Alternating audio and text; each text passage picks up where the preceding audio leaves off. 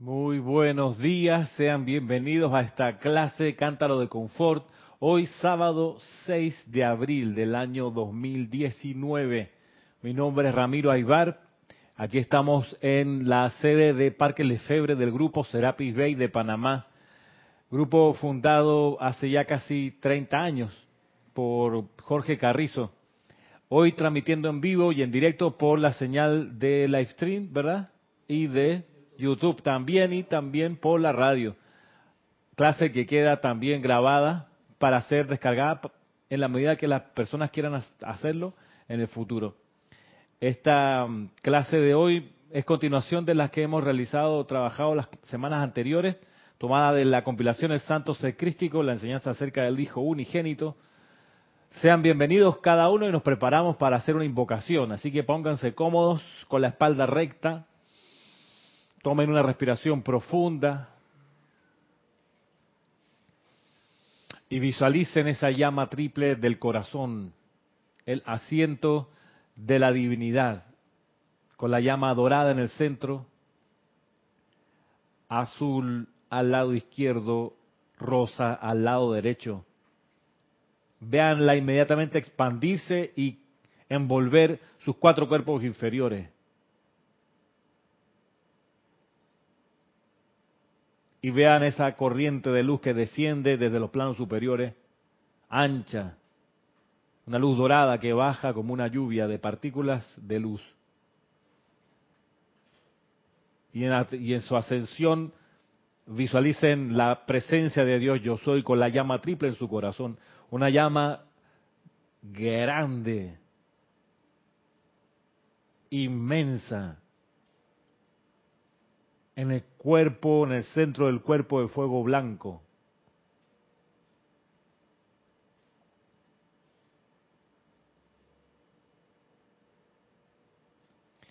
Oh magna y todopoderosa presencia de Dios, yo soy en cada uno de nosotros.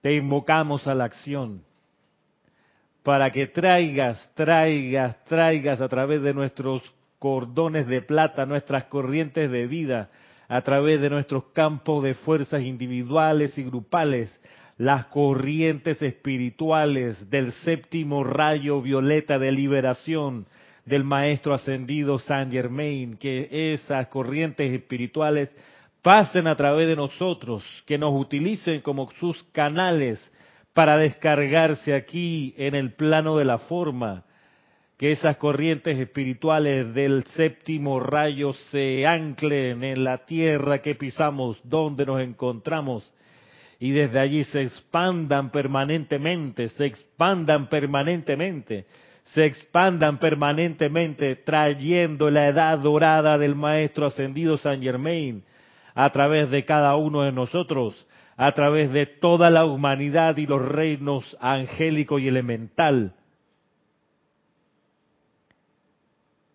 Gracias por responder este llamado.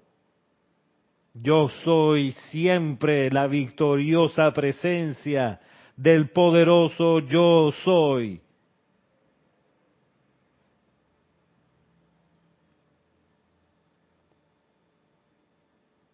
Visualizando cómo esa corriente de luz que desciende es ahora color violeta que pasa a través de la llama triple en nuestros corazones y se expande en toda dirección.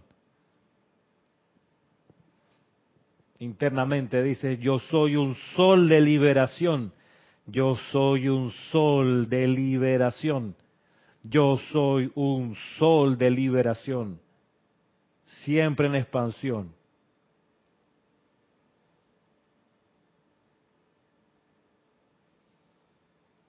Tomando una respiración profunda, suavemente abran sus ojos.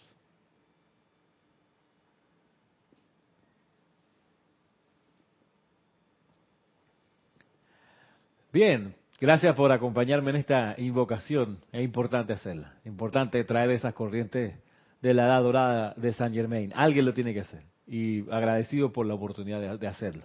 Eso, eso viene de la consideración de que cuando Maestro Ascendido Jesús asciende y le da espacio a los discípulos para que se desarrollen, a los discípulos dirigidos por la Madre María, le da chance, porque si estaba Jesús todo el tiempo, la gente no iba a desarrollarse porque empezaba a depender de él. Entonces él hace el compás, sube a los planos superiores, pero desde los planos superiores se compromete y realiza una descarga diaria de las corrientes del sexto rayo de paz y ministración. Y ese, esa, esa descarga de esos rayos fueron anclándose en la sustancia baja de la Tierra y a través de ese anclaje en el campo de fuerza de Betania se empezaron a expandir a los cuatro puntos cardinales como un sol irradiante que hizo que la dispensación cristiana, la esencia del sexto rayo, se impregnara en la conciencia de la gente, pero también en su aura y en su atmósfera. Entonces, eso permitió que la radiación del Maestro Ascendido Jesús, si bien él no estaba físicamente, se siguió sintiendo y animando cual Espíritu Santo a esos discípulos y a esos estudiantes que llegaban y que se habían comprometido antes de encarnar al servicio de la era del sexto rayo. Hoy que estamos en la era del séptimo rayo, hay que llamar esas corrientes. He entendido yo, que hay que invocarlas, que hay que anclarlas, que hay que darle reconocimiento para que la edad dorada de San Germain realidad se realice y se pueda manifestar. ¿En qué consiste esa edad dorada? Pensemos, por ejemplo, en un anhelo que tiene la humanidad, pero como que no logra todavía cumplirlo. El anhelo de que cese la pobreza de todo tipo, que no haya pobreza, que no haya enfermedad, que la gente se olvide alguna vez que si acaso estornudó, que no haya problemas gástricos, Marisa, que no haya problemas de, sueño, que la gente se acueste y, y se levanta a paliar al día siguiente. Eso no. O sea, que te acueste y descanse las horas que tengas que descansar y te levantas al día siguiente renovado. Liberación también es que los hogares, las casas, las familias sean sitios de, donde hay calor de hogar, donde hay un sitio donde la gente quiere estar y no quieres huir de ahí, sino que añora el momento para estar de vuelta con su familia. Eso es edad dorada. Edad dorada, por supuesto, es que no haya ningún funcionario público que se meta al bolsillo dinero del, tesoro del país. También edad dorada. Edad dorada es que ya los ejércitos se cierren porque nadie los necesita.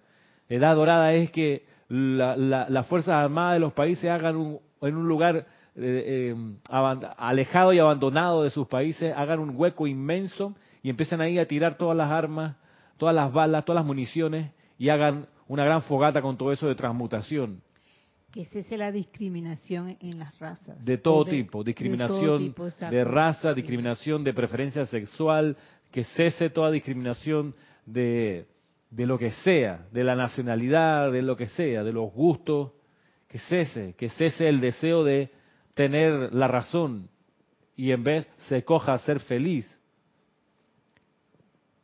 Y que cada uno de nosotros, por ejemplo, seamos capaces de desarrollar esos talentos que tenemos dentro, esas capacidades, por ejemplo, que yo añoro del ojo todo avisor.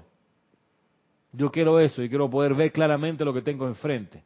No me gusta que me sorprendan, no me gusta la puñalada de la espalda, no me gusta, eso no se siente bien, eso no es agradable. Pero para que la puñalada te pueda dar en la espalda, tienes que no haberla visto venir. Y eso yo no quiero más eso, yo no quiero ver eso. O sea, cuando voy a darle un abrazo a un amigo, yo no esté con la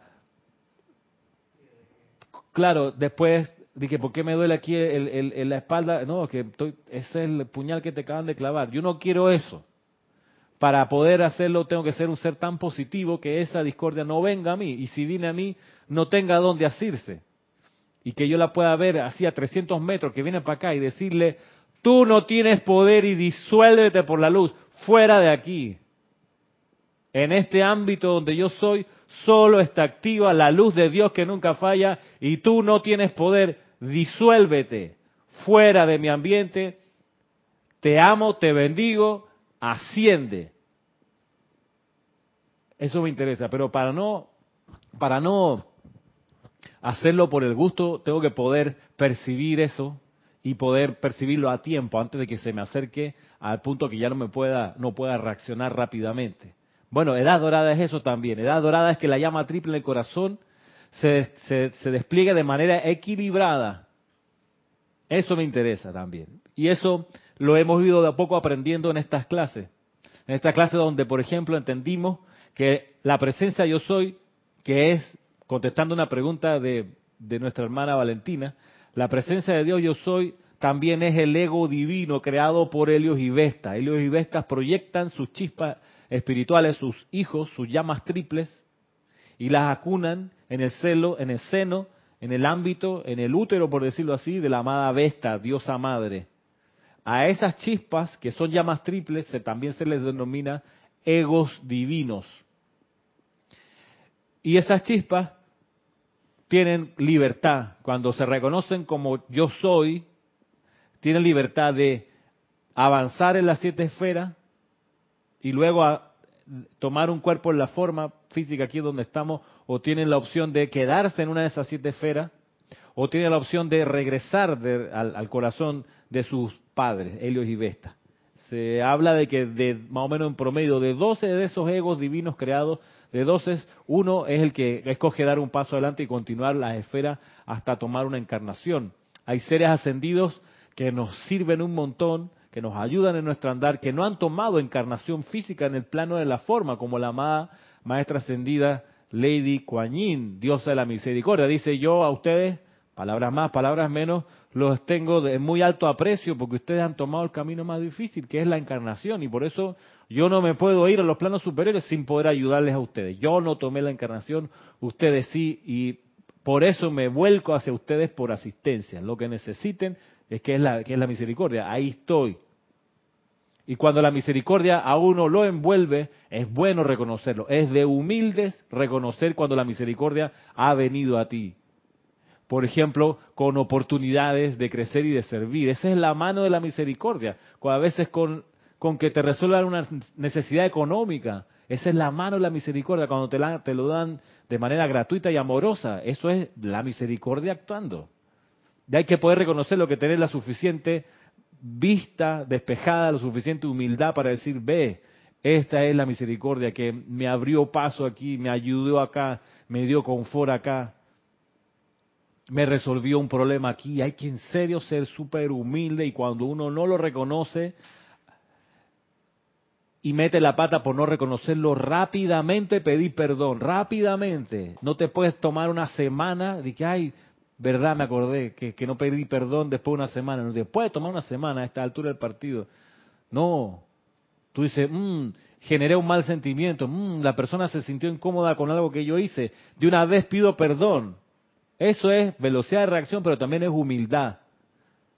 Perdón y misericordia. Perdón porque metí la pata y amada presencia, envuélveme en tu misericordia para no volver a cometer este error. ¿Cómo tú sabes que tienes que pedir perdón? Porque le hiciste sentir a alguien de manera incómoda. Eso es suficiente para decir, perdóname, te pido que me perdone. Te hice sentir mal de alguna manera, no era mi intención, te pido me perdones. Eso es de grandes, eso es de grandes espiritualmente, eso es de desarrollo espiritual. Eso es una, una señal de que uno está pudiendo haber recibido la, asistencia de los maestros ascendidos. Lo que decíamos en la clase pasada es acerca de la asistencia de los hermanos del primer rayo para cada uno de nosotros. Y vuelvo aquí a leerle un poco, porque de nuevo esto a mí me sorprende y me, me anima a seguir estudiando este libro, la compilación del Santo Secrístico, lo vuelvo a leer por lo importante que es. Miren ustedes, los seres ascendidos, dice el maestro ascendido El Moria, los seres ascendidos que están desprendidamente han escogido permanecer sirviendo en estos retiros a fin de poder asistir a la gente de la tierra, son los mostradores del camino e instructores de quienes realmente desean, con motivos puros, exteriorizar la presencia crística dentro de sí. Exteriorizar la presencia crística. Eso es lo que deberíamos desear con pureza. Exteriorizar la presencia crística, no, no es amarla, no es solo reconocer, es exteriorizarla, o sea, que salga. ser el Cristo en acción. Ser el Cristo en acción y que se note. Exteriorizar es sacar de adentro hacia afuera, exteriorizarlo. Que se note, que se sienta ese Cristo que uno es. Eso hay que desear, dice intensamente, desear con motivos puros exteriorizar el santo secrístico. No dice exteriorizar tus deseos de poder, de tener la razón de salirte con la tuya, no, de ser famoso, de la que, que la gente hable bien de ti. Eso no es. El motivo que nos debe llevar toda esta encarnación es el motivo de exteriorizar al santo ser crístico. Sacarlo de la tumba, como dice la Madre María, de la tumba de la mortaja, ella dice. La mortaja en la que vemos, la mortaja la que, con la que se envuelven los cadáveres, esa es la mortaja. Entonces, ¿qué hace el Cristo momificado? Dice la Madre María. ¿Qué hace en sus corazones ese Cristo momificado? Como se pone regañona. A mí me encanta cuando se pone regañona, en serio. Sí, porque te sacude, tiene razón. Es verdad, amada Madre María, perdóname por el retraso en exteriorizar el santo ser crítico. Lo digo una y otra vez porque se nos tiene que grabar. Es el objetivo de nuestra presencia aquí, es nuestra razón de ser. Exteriorizar el santo ser crítico. Dice entonces el maestro ascendido El Moria, los retiros de los maestros ascendidos son focos donde se genera e irradia un tremendo sentimiento de maestría. Por favor, estén alerta en sus visitas, por supuesto en conciencia a estos retiros, de que este privilegio es para el, miren, para el propósito primigenio de desarrollo y expansión dentro de ustedes, de su propio santo ser crístico, de manera que también ustedes puedan realizar las obras ejecutadas tan fácilmente por sus anfitriones maestros ascendidos.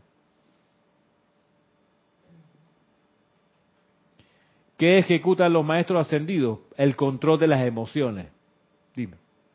Que cuando uno va a los retiros va es a aprender, no, es a pensar que vas a llenarte o que te van a llenar de, de ¿cómo decir?, este, de enseñanzas allá, sino más bien que tú puedes aprender y ponerlo en práctica claro. cuando llegues nuevamente. Pues, puedes aprender como santo ser crístico que eres. ¿Qué es lo que puedo aprender?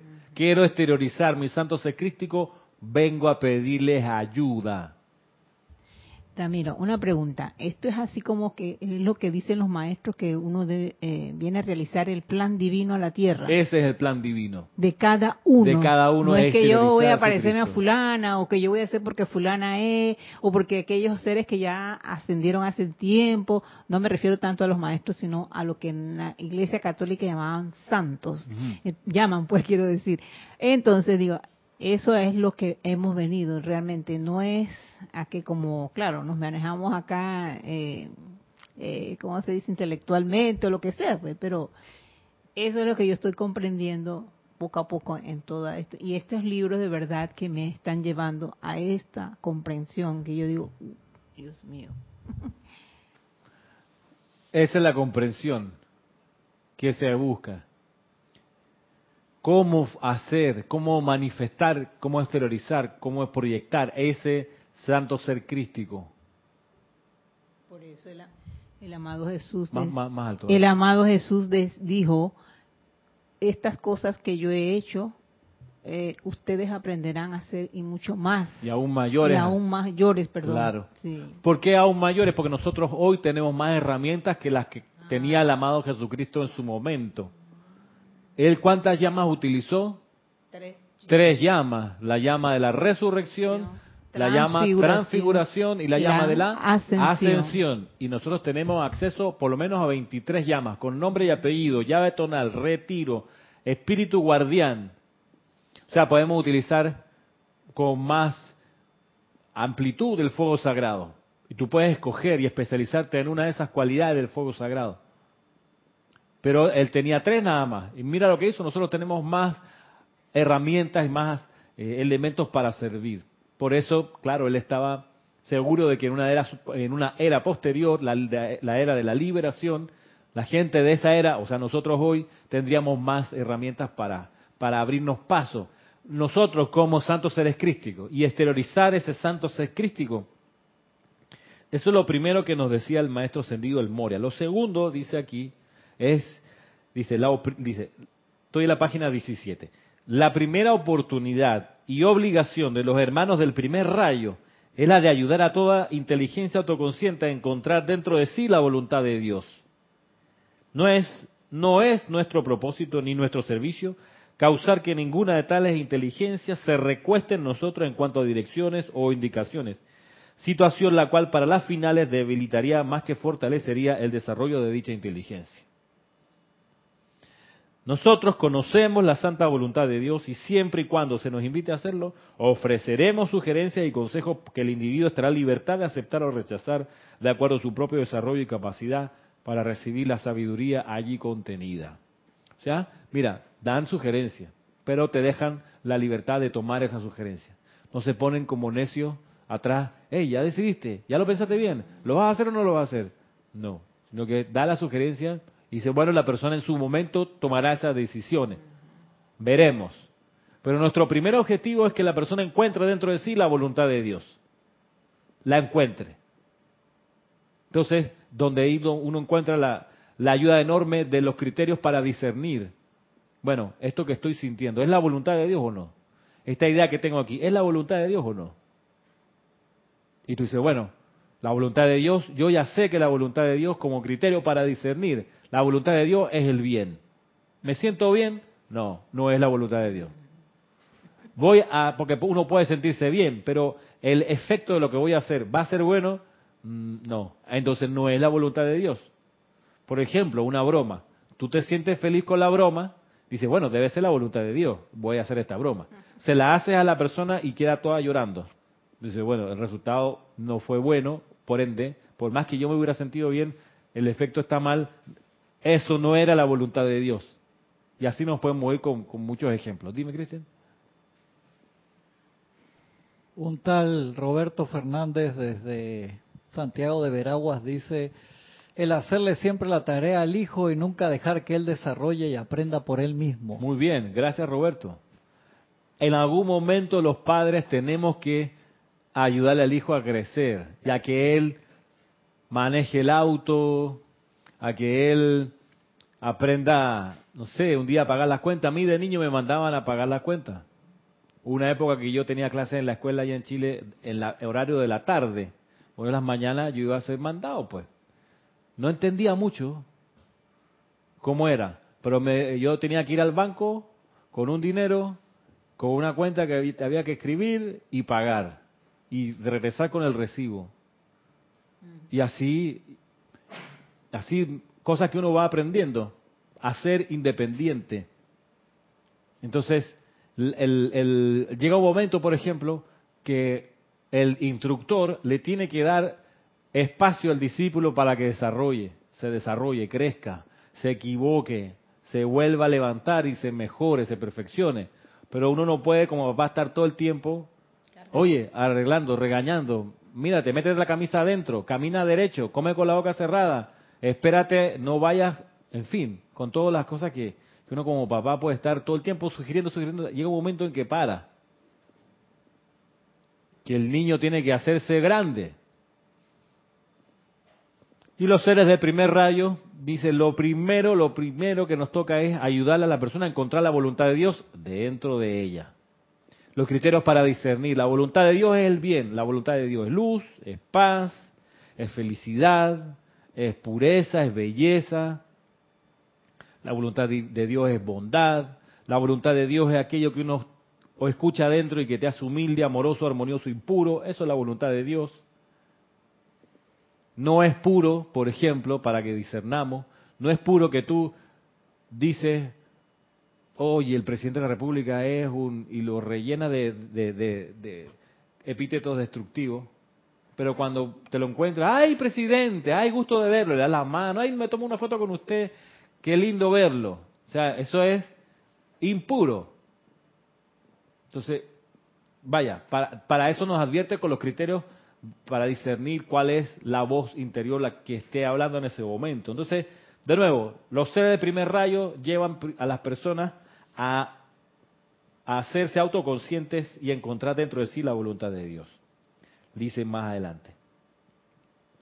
Ningún verdadero maestro o gurú, ascendido o no ascendido, debilitará las facultades discernidoras del Chela, sino que más bien fortalecerá y animará el desarrollo de tales facultades al orientar gradualmente al ser externo hacia el propio mentor inteligente del Chela dentro de sí, el santo ser crístico. Lo hacen de manera paulatina. Si bien lo leí quizá un poco rápido, dice, fortalecerá el verdadero instructor o gurú, ascendido o no ascendido, fortalecerá y animará el desarrollo de estas facultades discernidoras al orientar gradualmente al ser externo hacia el propio mentor inteligente dentro de sí. Gradualmente. O sea, no te tiran el portazo en la cara y que no me preguntes, pregúntale a tu presencia.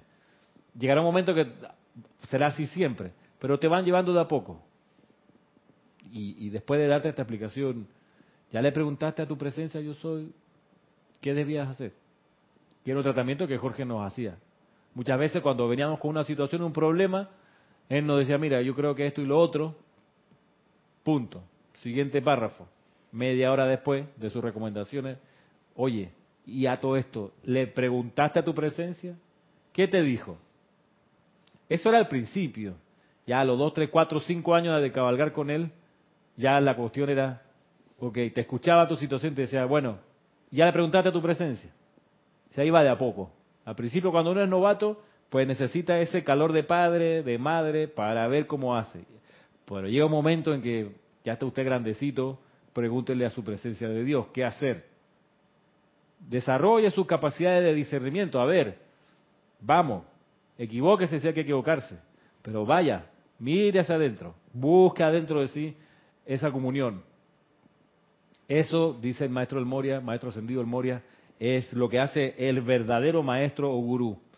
El que no es un verdadero maestro o gurú hace dos cosas ante un novato. O le tira el portazo en la cara de que no me preguntes, habla con tu Dios, o lleva a ese muchacho 40 años dependiendo.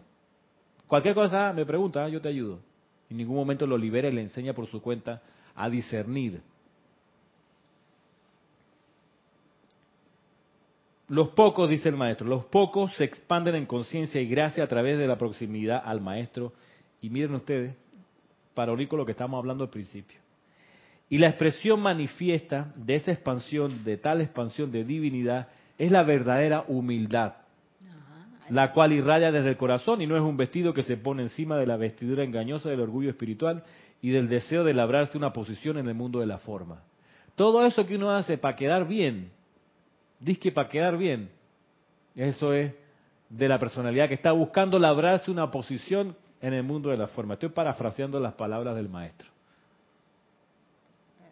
¿Puede repetir, por favor? Todo eso que uno hace para quedar bien, para que en oído de los demás uno quedó bien, eso no es del santo ser crístico.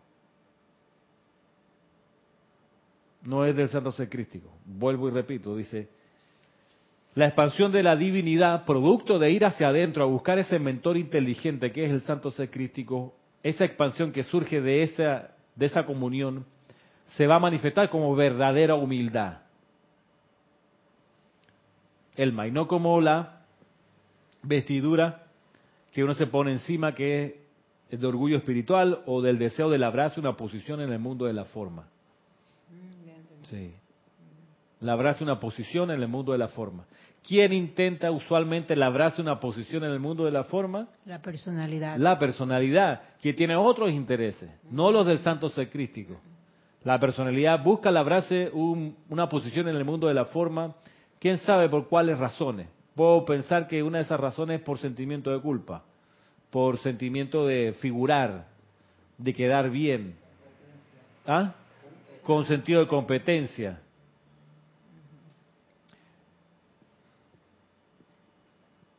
Pero la verdadera humildad es el resultado de esa comunión honesta con el santo ser crístico. La verdadera humildad. Como les decía, la verdadera humildad que consiste, por ejemplo, en darte cuenta que la misericordia ha sido buena contigo. A través de personas se te abrieron las puertas. Se te permitió desarrollarte. Te permitió expandir tu capacidad de servir. Esa fue la misericordia a través de personas que te ayudó, que te envolvió.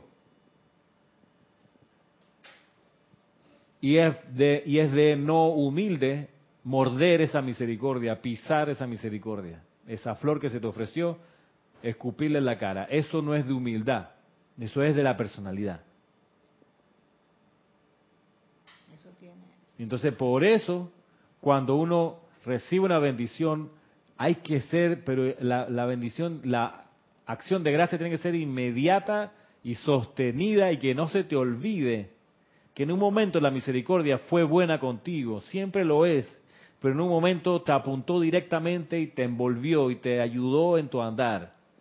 A uno no se le olvide, porque la personalidad va y olvida, porque no le interesa reconocer que hay poderes superiores a ella. Entonces se le olvida rápido y dice, no, me lo merecía, te va a decir. Esa ayuda que me dio, ya era hora.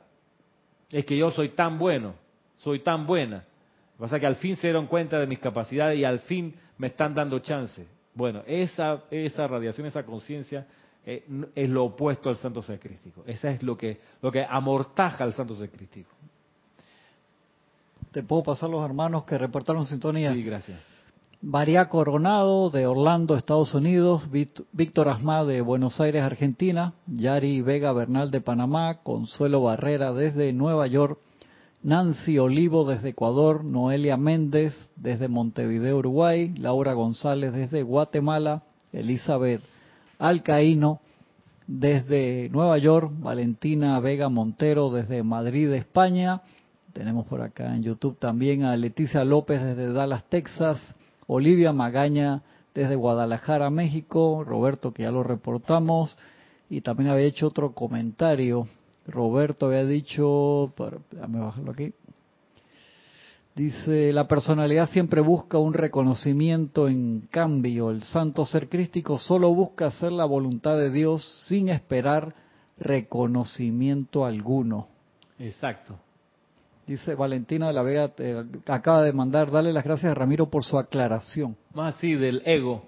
Porque también el ego se usa a veces cuando es en minúscula, se usa para identificar a la personalidad o al cuaternario inferior, se le conoce, se le dice como el ego externo, que es opuesto al ego divino. El ego divino es la presencia de Dios, yo soy. El ego pequeño es la personalidad y la personalidad puede convertirse en egoísta porque se pone a ella en el centro de todo. Entonces, hay que hay que mirar así cuando uno se encuentra en los libros la, mención a ego. ¿Cómo lo están diciendo? ¿Como ego como chispa divina o ego como personalidad, como ser pequeño?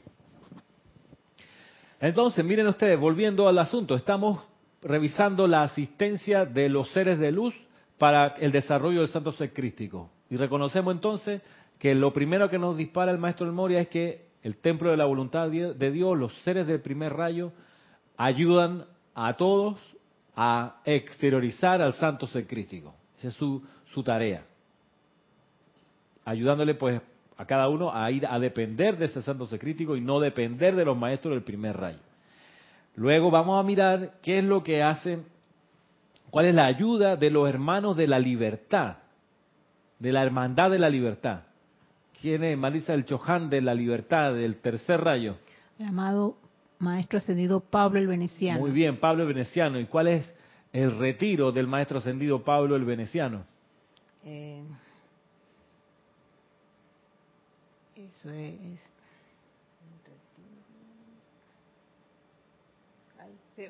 Queda en los Ima. En los montes No, Marisa. No, no en. En la parte sur de Francia hoy está situado el con, CH, Chile. Cachemira. Cachemira. empieza con CA. Sí. Ah. Y, este lugar comienza con CH. Eh. Cham. Ah, el Chateau, Chateau de Chateau de Liberté. Ay, Dios Chambala, dije no. No, no, yo no iba a decir Chambala. El Chateau de Liberté en la Provence, el sur de Francia, en la parte del sur de Francia, hoy está situado el altar en el que se sostiene el amor por la libertad. Piensa el ser humano que ella es licencia para actuar, sin saber que su esencia es disciplina para confortar. Libre como el sol cuando amanece, yo soy libre, de verdad. Libre. Bien en la parte sur de Francia, está el Chateau de Liberté, el templo de la Hermandad de la Libertad. Bien. ¿Cuál es la ayuda de la Hermandad de la Libertad entonces? Al Santo Secrístico, dice así. La estoy en la página 19. Y este es, está hablando el maestro ascendido Pablo el Veneciano. La obediencia voluntaria y amorosa a la santa voluntad de Dios le ofrece a la inmortal llama triple dentro del corazón la oportunidad de expandirse y exteriorizar la parte en particular del plan divino que el Padre Celestial desea exteriorizar a través de cada uno de sus hijos. En tanto que el ser externo, la personalidad, no desee honestamente cooperar con el Padre Celestial y permitirle la plena cortesía de exteriorizar esa porción particular del plan divino a través de dicha persona, el tapiz cósmico del reino de Dios manifestado aquí en la tierra no podrá ser completado. Mira, qué grave es. Vamos de nuevo. Si uno no desea honestamente cooperar con el Padre Celestial, realizando la voluntad de Dios, si uno no desea hacer la voluntad de Dios, una parte del tapiz cósmico no se puede tejer, no se puede desarrollar. Es decir, la renuencia del ser externo, de la personalidad, la, rebeldía, la renuencia, la recalcitrancia en hacer la voluntad de Dios, en hincar la rodilla y hacer la voluntad de Dios, esa renuencia afecta todo el universo, todo alrededor. No es algo como que, bueno, yo no quiero y para el carajo, no afecta a nadie. No, no, sí que afecta, hermano. Sí, sí, sí, sí, sí. Para comenzar a ti mismo, pero a tu alrededor también, porque una parte del tapiz queda sin bordarse. O sea, tienes vecinos que se afectan. No, no, si es de autoconsumo mi problema. No, no, no, no, no, espérate, no es de autoconsumo. Hay repercusiones en tu entorno que reflejan que eso que tú no estás permitiendo que ocurra afecte. Miren, por ejemplo, la situación que hoy ocurre en Venezuela. No es solo un problema venezolano, es un problema regional, que los más afectados son los vecinos, mm. pero también los de la barriada del continente, la parte latina de nuestro continente de América, se ve afectada por lo que está ocurriendo allá. Qué triste es escuchar, digo, eh, una forma acá humana, escuchar cuando alguien dice, ah, no, que eso es allá. Aquí allá, no aquí no pasa nada. pégate el micrófono porque no Aquí estamos bien. Estamos bien. Ah, eso es allá en Venezuela. y yo me digo, ¿cómo que va a ser nada más allá? Aquí también, porque lo que pasa allá repercute acá. De alguna manera, pero ah, es así. Sí, para comenzar con los cuerpos emocionales de personas de ese país que han venido acá y que están, que yo tengo varios colegas así, que están un, un día sí, un día no, con, con llanto, con drama, que mira que mi mamá se quedó allá, que mi abuela falleció, nadie pudo ir, no pudieron enterrar, o sea, se afecta. Entonces, volviendo acá, la asistencia de los seres del templo de la libertad requiere que uno tenga una, un deseo de hacer la voluntad de Dios. Mira cómo se, se relaciona un templo con el otro.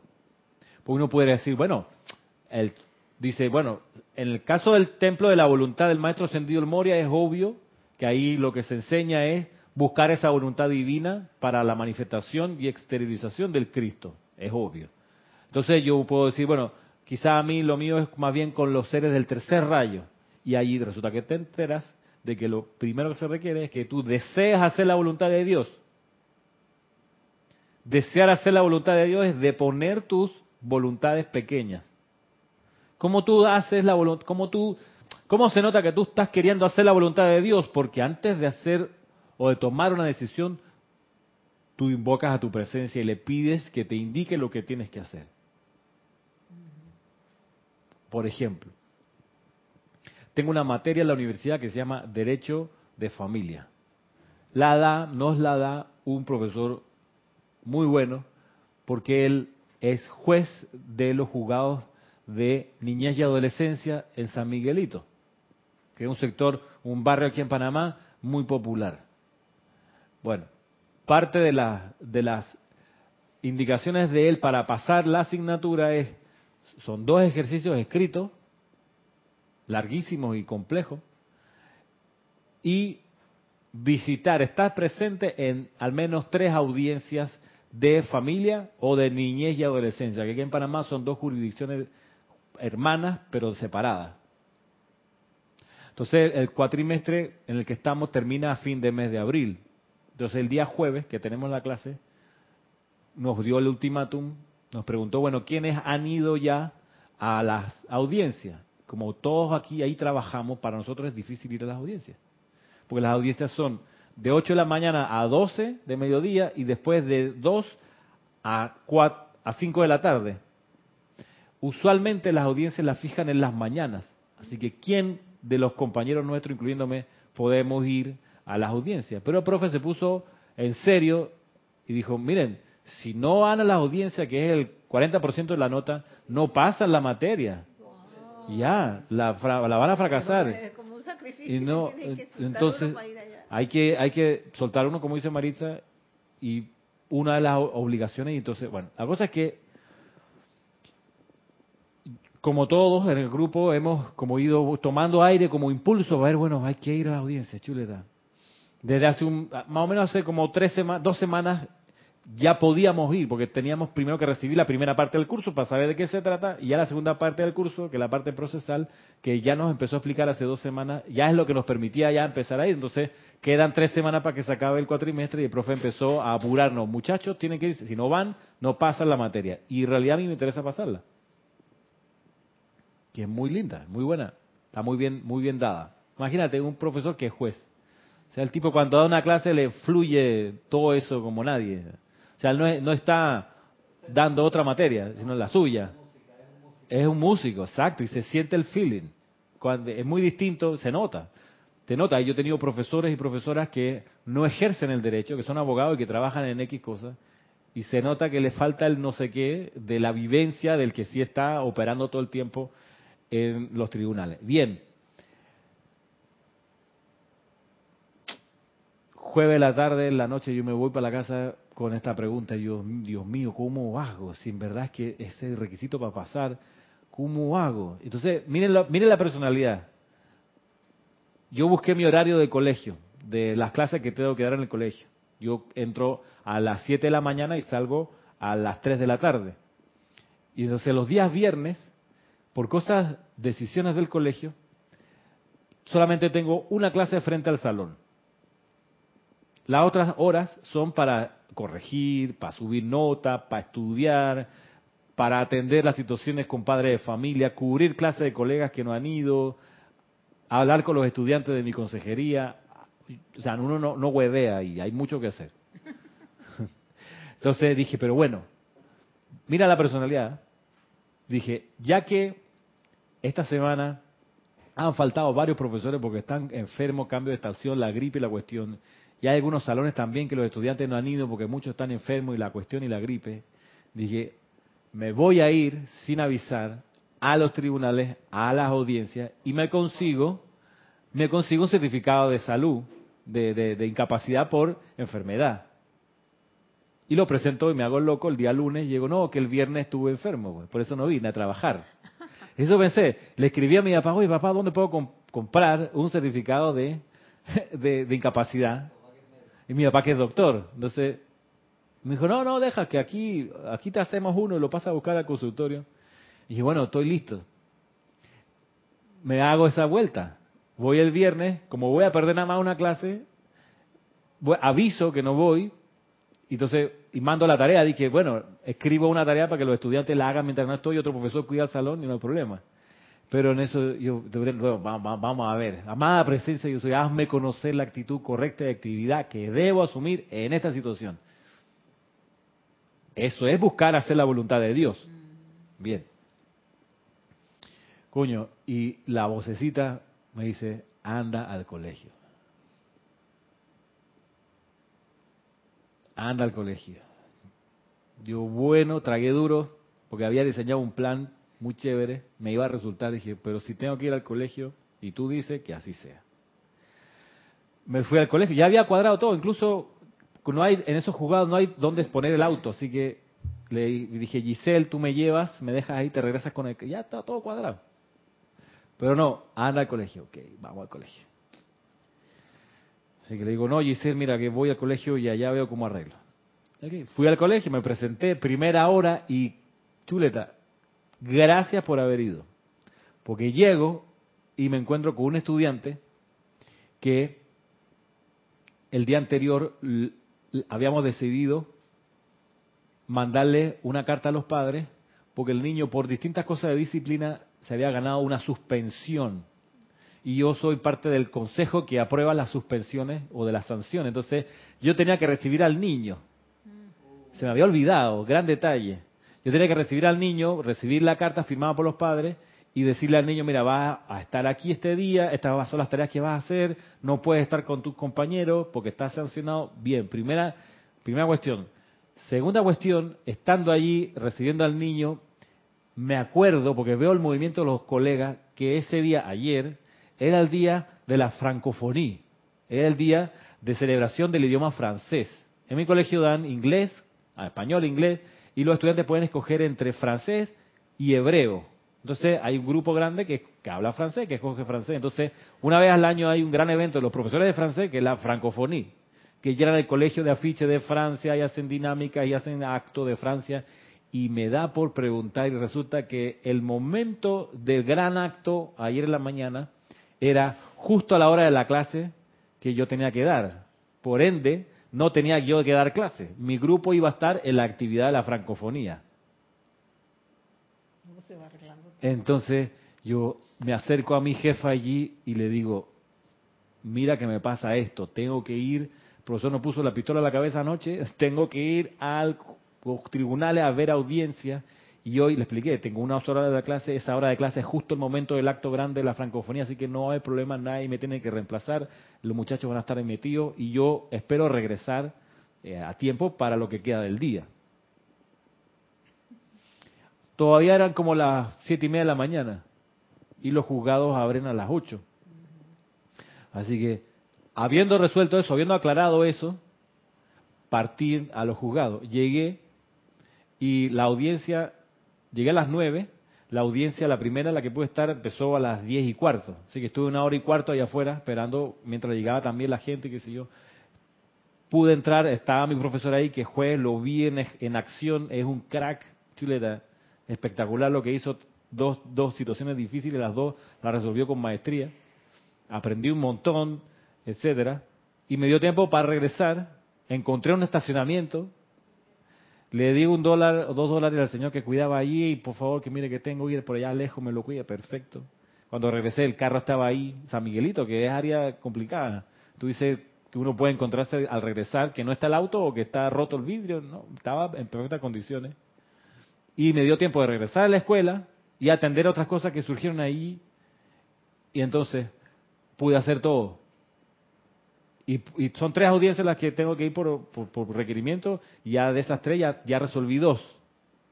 Entonces, dos de un tiro. Tengo compañeros que han ido cinco días y han conseguido una sola audiencia.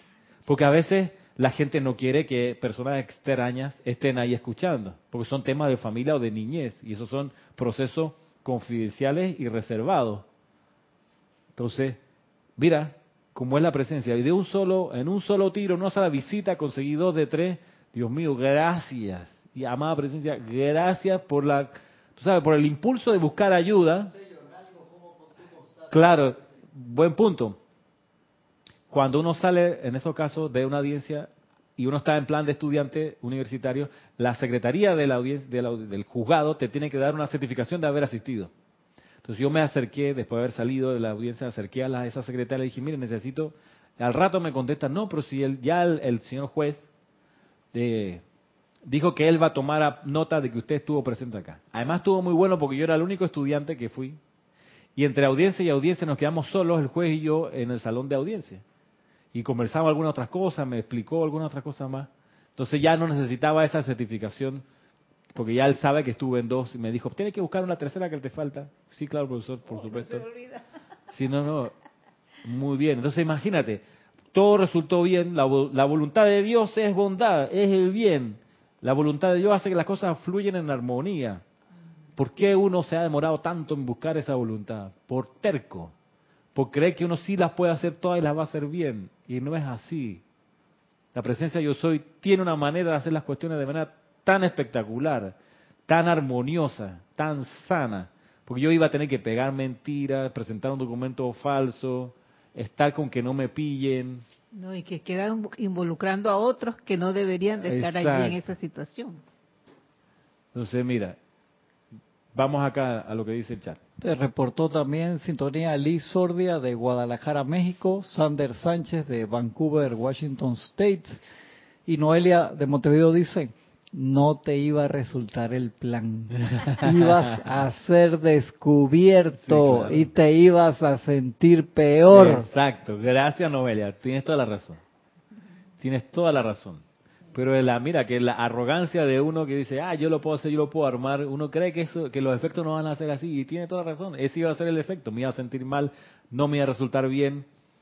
Eh, y como estudiante de la luz, más todavía, porque uno pues. eso le queda en la conciencia, ay, hice tal cosa, está mal, leche, y ahora, y no te, no, no, o sea, no deja de girar ese pensamiento hasta que lo transmute. Hasta que lo transmute. Entonces, la energía usada para transmutar los errores es la que no iba a poder estar usando para hacer otras cosas que necesito con la energía. Entonces, volviendo acá. Gracias a todos los que han reportado sintonía, perdón. Sabino. Sabino Guadalupe desde Sabino Guadalupe. Desde México. Desde México. Sabino, Sabino Izaguirre de Guadalupe. No. Guadalupe Izaguirre. Ah, Sabino Guadalupe Izaguirre de México. De México. Muy bien. Gracias por la sintonía. Veamos qué nos muestra el maestro ascendido Pablo, el veneciano, de lo que hace la hermandad de la libertad. Volvamos a leer la primera oración. Dice, la obediencia voluntaria y amorosa a la santa voluntad de Dios le ofrece a la inmortal llama triple dentro del corazón la oportunidad de expandirse y exteriorizar la parte en particular del plan divino que el Padre Celestial desea exteriorizar a través de cada uno de sus hijos. En tanto que el ser externo, la personalidad, no desee honestamente cooperar con el Padre Celestial y permitirle la plena cortesía de, exteriorizar esa porción particular del plan divino a través de dicha persona, el tapiz cósmico del reino de Dios manifestado aquí en la tierra no podrá ser completado. Nosotros, los, hermanos y hermanas del tercer rayo, Hemos dedicado nuestras vidas y servicios a nutrir los talentos latentes y dones de todos los hijos de Dios, centuria tras centuria, a medida que han tenido la oportunidad de reencarnar una y otra vez sobre la tierra y realizar su destino divino. Ahora, considerando que la obra cósmica ya está sobre nosotros, cuando tal reino celestial será rápidamente establecido sobre la tierra bajo la dirección de mi amado hermano, el Maestro Ascendido Saint Germain, Estamos muy agradecidos por la asistencia de toda la jerarquía espiritual, la cual se está esforzando por alcanzar la conciencia externa de los chelas y enfatizar que la obediencia amorosa a la santa voluntad de Dios les traerá individualmente júbilo y felicidad y, y establecerá sobre la tierra la perfección que ahora se conoce únicamente en la octava de los maestros ascendidos.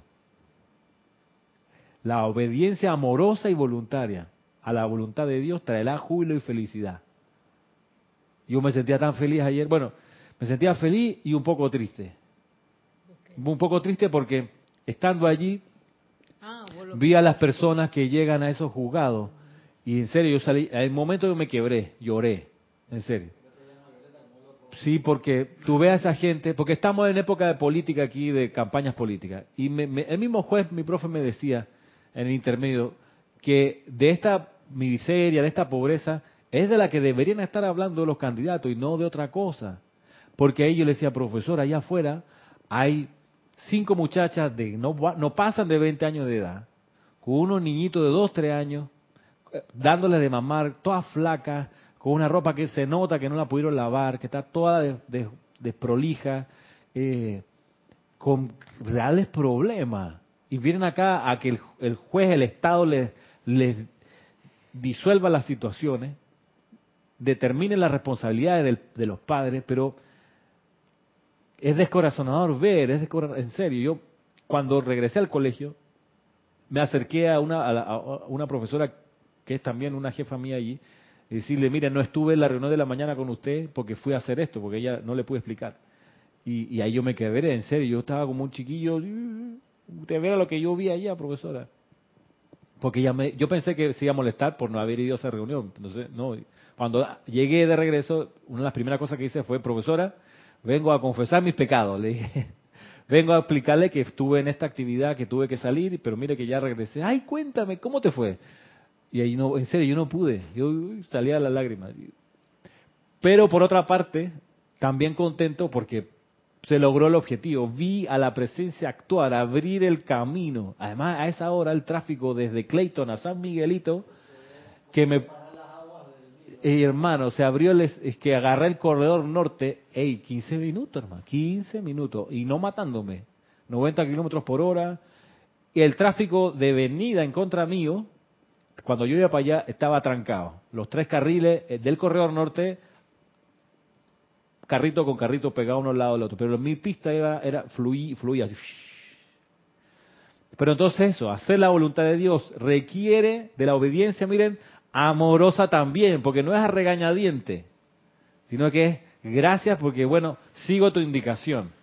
Sí, lo único que, quería decir, Ramiro, es que entonces, eh, así como eh, eh, decir, la personalidad o la personalidad de todos nosotros necesita es como mucha educación en estos aspectos y, mucho aspecto en el aspecto de Dios quiero decir porque realmente esto es lo que hace falta en esta República de Panamá. Yo digo, independientemente que los otros demás países también tienen esas debilidades de que, o escasez de educación. Y realmente sin educación y sin que ustedes nos dieran a nosotros como instructores esta educación, realmente no podríamos seguir adelante. Igual pienso que la humanidad eso es lo que le hace falta, esa educación dada con amor que yo creo que no es que quiera comparar, pero antes la educación era más férrea en, cuanto a los maestros y todo, pero tú le agradecías al final de haber aprendido, aunque haya sido duramente.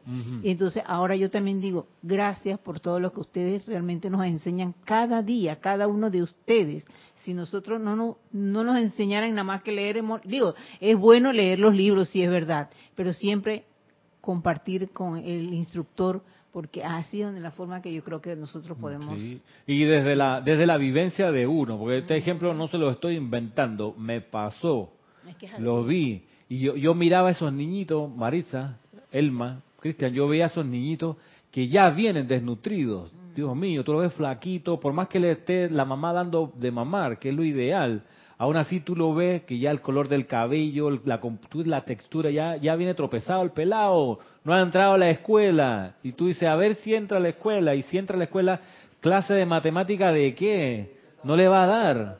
¿Ah? ¿Cómo dice? ¿Cómo va a concentrarse si va con el estómago vacío? Si comen una vez al día. Tú dices esto, ¿cómo lo arreglamos, Dios mío? Y lo otro, en la danza de los millones de los políticos, las donaciones, yo no, o sea, me sobrecogí y dice, no puede ser. Yo quiero la edad dorada ya. Yo quiero que esa gente pueda avanzar, porque no, así con todo mi perdón, pidiendo perdón por delante, no va a poder, hermano. Va a manejar un taxi, si acaso, en serio, va, va a cargar cosas. Esa va a ser su función. ¿Dónde está el pedazo del tapiz cósmico que esa persona uno no sabe, pero ojalá tuvieran liberación para poder hacer todo lo que su santo secrístico requiere. Entonces, es un poco, por eso, una de las cosas que hacía ya de regreso y que he estado haciendo estos días por mi cuenta, yo sé que acá en el grupo lo han hecho, es, amada presencia, yo soy, toma el mando de las próximas elecciones aquí en Panamá, maestros ascendidos, tomen el control, saquen del gobierno de Panamá todo individuo destructivo, sáquelo por su propio libre albedrío, manténgalo lejos, reemplácelo por gente que venga a servir, gente que tenga un patrón de honestidad, que esos sean los que sean escogidos. Que así sea, hermano. Que la edad dorada es que va por ahí también. O sea, tiene en algún momento la gente que maneja las grandes fortunas de este país tienen, no sé, que despertar, digo yo, que esos santos seres crísticos estremezcan al ser externo y le digan, hey, tú no le puedes dar 90 mil dólares a un candidato de un partido y también al otro 90 mil y al tercero, por si acaso cualquiera de los tres gana, tú das todo. Tú no puedes al lado de esta señora que no desayunó hoy, ¿ok? Que está viniendo con este niño que ya va tropezado porque va desnutrido. O sea, no, en algún momento que eso... ¿Ah? Eh, Cristian dice que vio eso por dos meses y medio en los hospitales públicos en esta vuelta de este inicio de año. Eso, ¡Ey! No puede ser. O sea, por otro lado, porque también quien tiene tantos recursos y los usa así, eso igual es cuenta kármica. O sea, al, final de la encarnación, te revisan el libro de la vida y te van a decir, hermano, usted fue bendecido por la misericordia de ser millonario. Vamos a ver cómo utilizó sus recursos.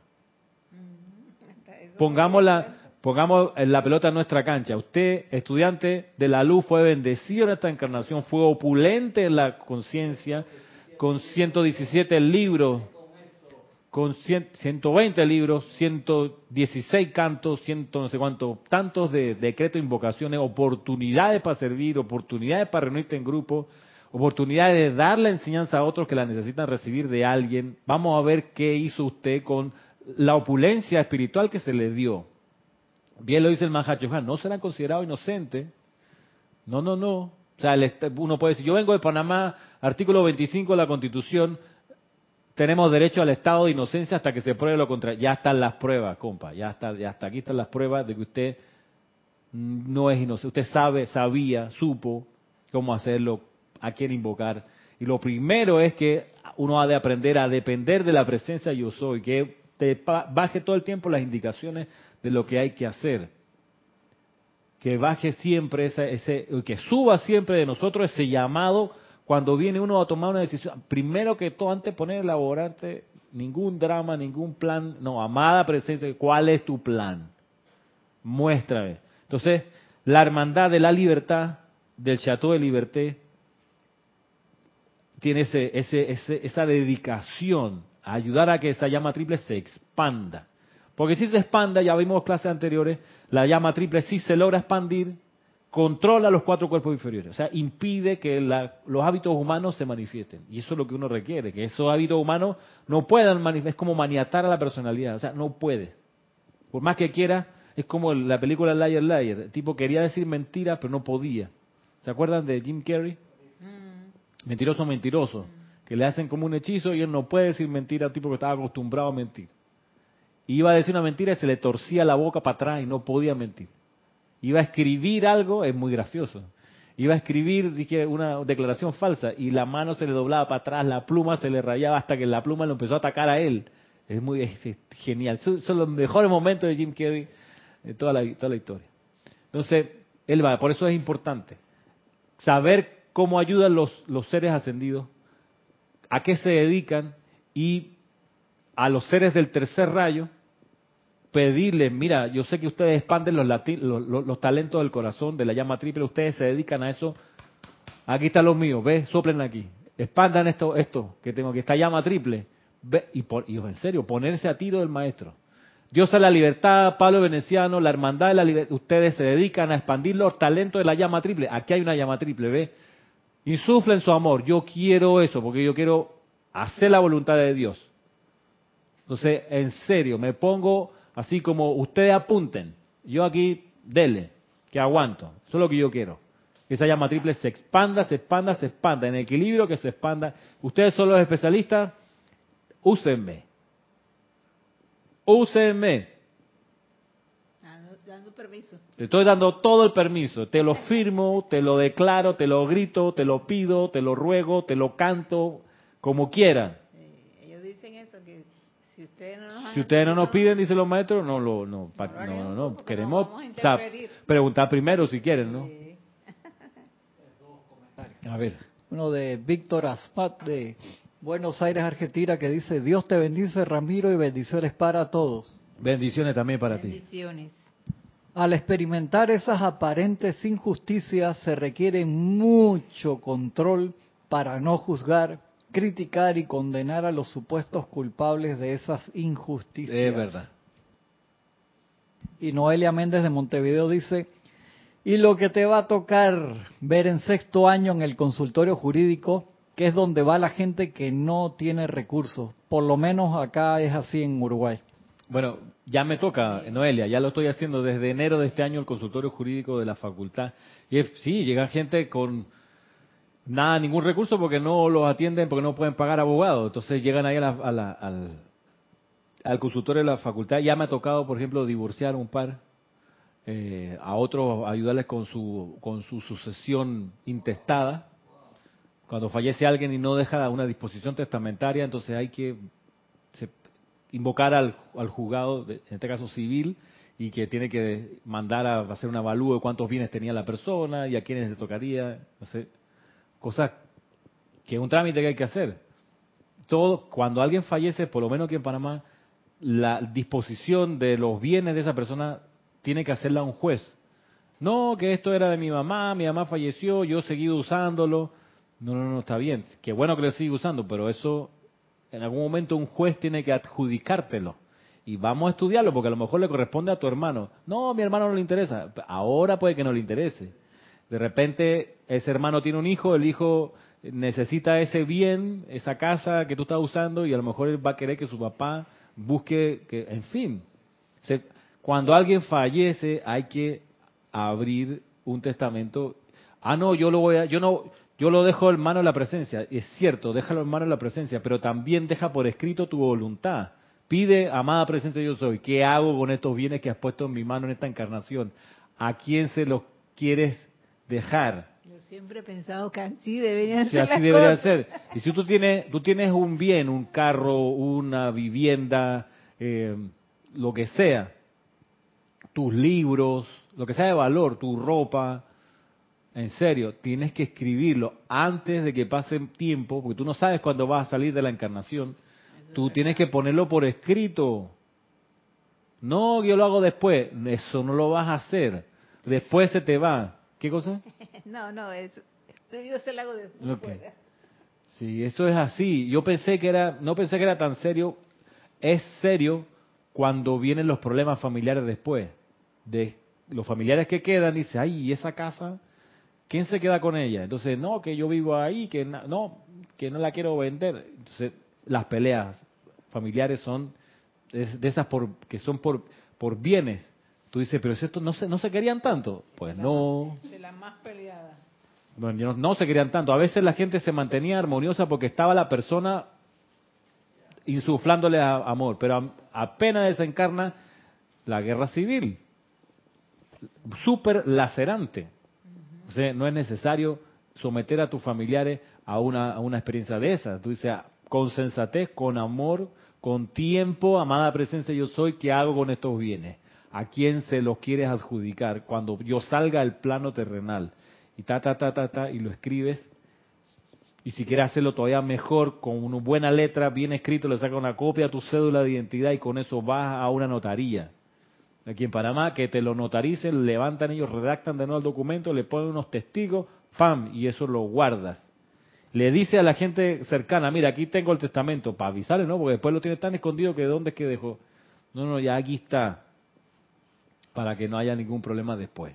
Sobre todo si tienes cosas importantes que manejar. Pero bueno, ya se nos fue la clase hoy, ya estamos, estamos pasados de las 12 del mediodía aquí en Panamá.